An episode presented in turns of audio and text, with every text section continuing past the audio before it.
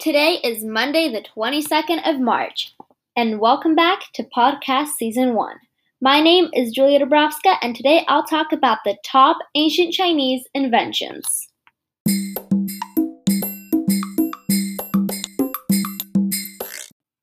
It's so crazy to think that most of our everyday objects actually came from ancient China.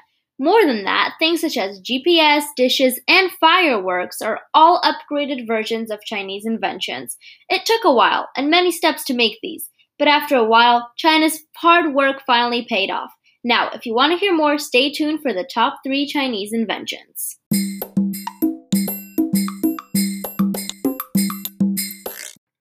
Number 1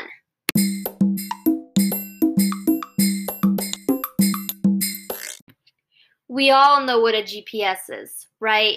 It stands for Global Positioning System, and it is a navigation system using satellites to see our position on land or water. But what was a GPS originally? Well, it was called a compass. This invention has helped many people not to get lost before the GPS ages. It was created as early as the 3rd century BCE in the Han Dynasty.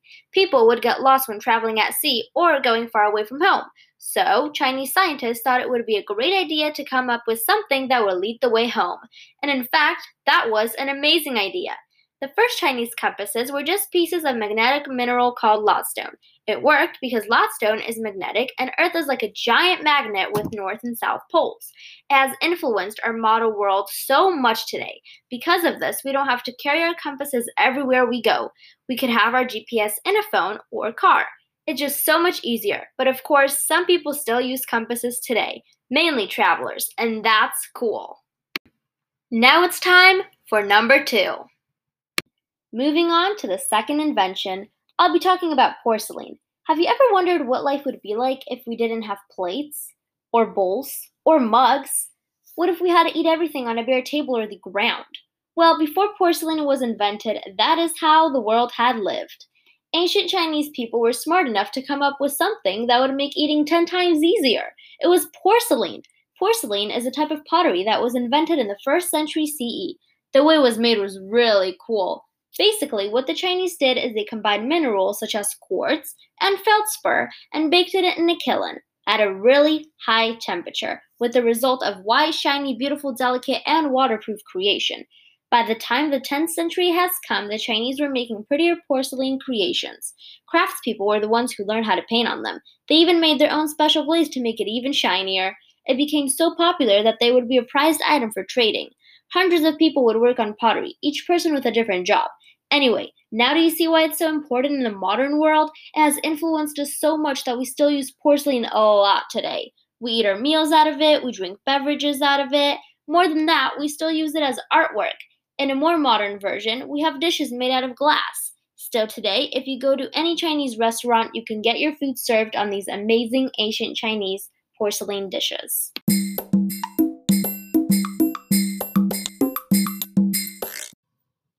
Number three, the last invention. This last invention will be a boom for your ears because I'll be talking about fireworks. Who doesn't like going onto their balcony at New Year's and watching these colorful bombs be shot into the air? I do.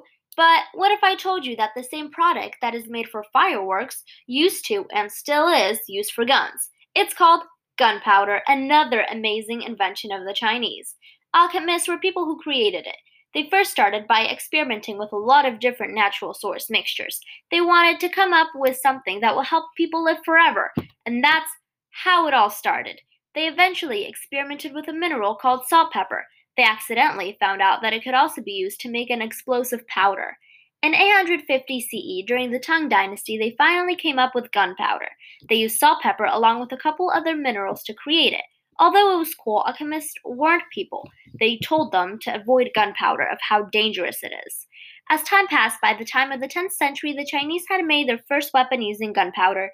They mixed some of it with oil and filled the weapon. They later called the flamethrowers. The Chinese used flamethrowers to spray their enemies with this deadly substance. Later, they created more weapons. In the 13th century, gunpowder was brought to Europe by a group of Chinese alchemists. They kept on coming up with new ways to use gunpowder. Finally, they come up with fireworks.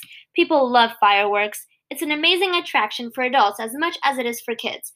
We use it for New Year's and the 4th of July. Without alchemists, we would not have these explosive, colorful bombs today.